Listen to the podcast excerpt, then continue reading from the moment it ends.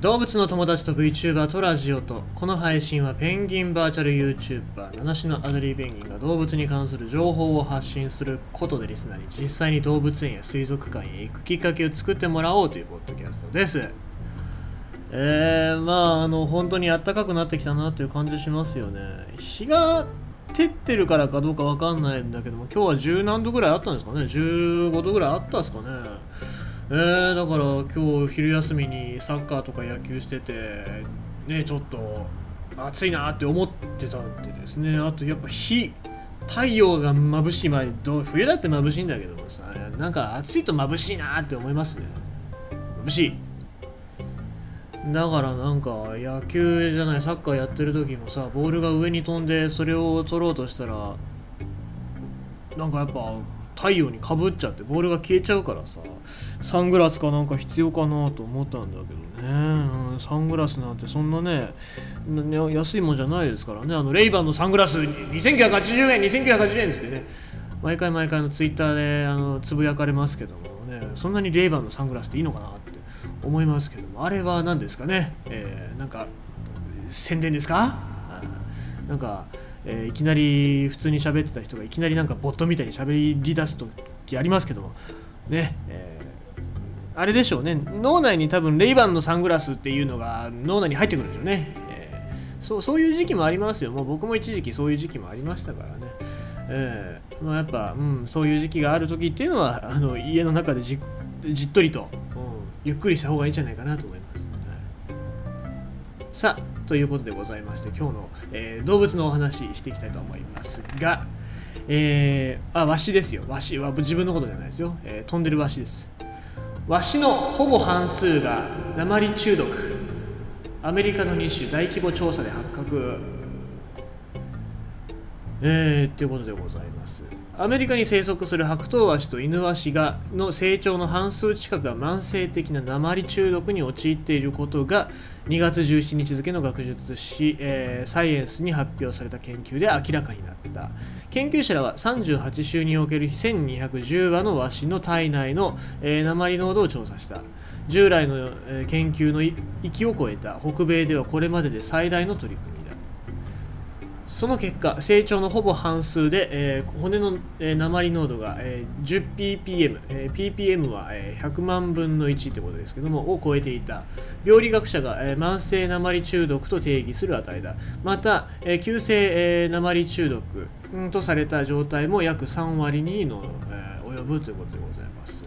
えー、この汚染源というのは弾丸でございますね、えー、弾丸。ワシはハンターが撃った動物の死骸を食べるので、えー、ライフルの弾ですね、えー、や散弾銃の弾丸に含まれる鉛を摂取する可能性があるというわけでございます。はいえーまあ、これですね、えー、しかも高濃度の鉛中毒っていうのは量子の、えー、個体数増加率を鈍らせているとアメリカ、えー、モンタナ州ボーズマンの、えー、研究機関コンサベーションサイエンスグローバルの野生生物学者の方は、えー、言っております。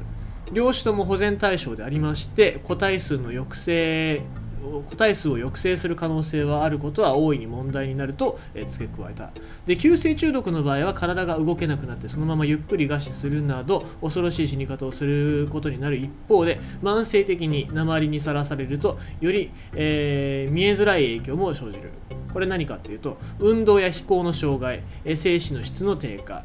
免疫力の低下食べ物の飲み込みや消化ができなくなることなどだということですね。でこの免疫力の低下って僕気になりましたけどもおそらく例えば外から来るウイルスだったりとかっていうのに感染しやすくなったりとか。でそれによってまたいろいろなところにそのウイルスをばらまく結果になったりもしますからですね。それは問題じゃないかな。人間にとっても問題じゃないかなと思いますね。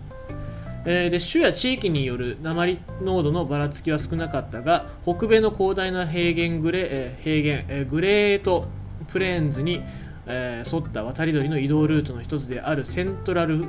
ー、フライウェイではわずかに高かったところもあった。で、えー、我々が調べたほぼ全ての答えが鉛にさらされていることが分かりました。というふうに、え、地質学者の方はおっしゃっておりました。で、えー、このなんでワシが鉛中毒になるのかっていうことなんですけども、まあ、ハンターが鹿などを撃ってしまいますとその体の中に弾丸が、えー、残りますよね。でその鉛の、えー、汚染っていうのが全体に広がる。でその広がった内臓っていうのを食べたりとかすることによってワシが、え、鉛を取り込む恐れがあるということですね。で、まあ、自然保護団体とか、まあ、日本もそうなんですけども、まああの高品質の鉛と価格の変わらない、えー鋼、え、または同性の弾丸に切り替えるように奨励金だったり法律の制定を求めてきたということなんでございますけども、えー、まあなかなかね、え、でもそれが進んでいないっていうことが、え、ありますですね。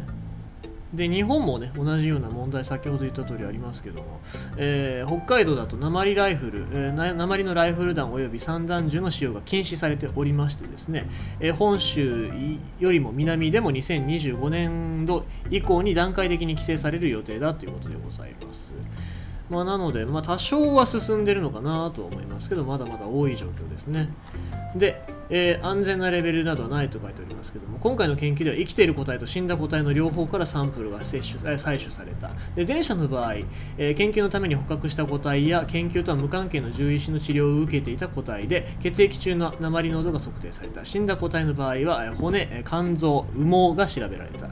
重金属である鉛は骨に蓄えられるその鉛はカルシウムと入れ替わって再び血液中に放出される可能性があるで羽毛の分析から野生での寿命が最長で20年とされている、白頭ワシと犬ワシの最大で3分の1が最近急性、鉛中毒になったということが、示唆されたということでございますね。うん。まあ、なかなか、えー、こういうふうに研究が進んでいるけどもやっぱりその生物学的な影響っていうのは生き物である限り影響を受けるんだよって話ですね。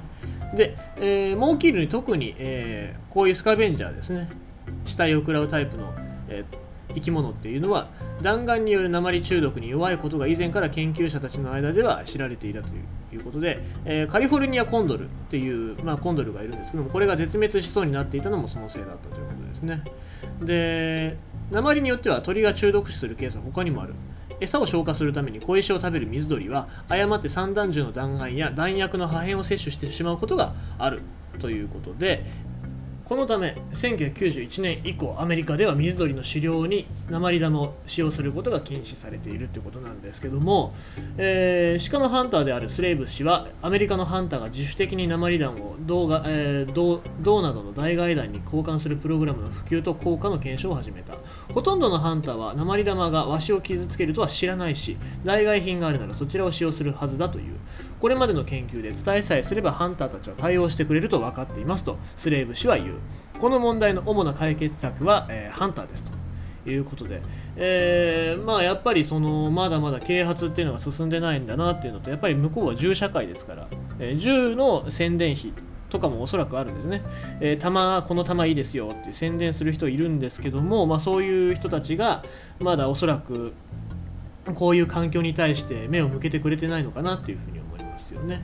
えー、まあ、日本でも選択することができますけども鶏の卵だったりとか、まあ、そういう面で選択できる幅っていうのが広がっておりますけどもハンターの人がね、えー、まあ、ハンターハンティングするっていうのはまあ仕方がないし、ま、そうやって共存してたっていうのもありますからそれはいいんですけども使う弾、えー、二次的にそういう被害が広がらないような選択をしてくれるように祈りたいなというふうに私は思いますということでございまして今日のニュースは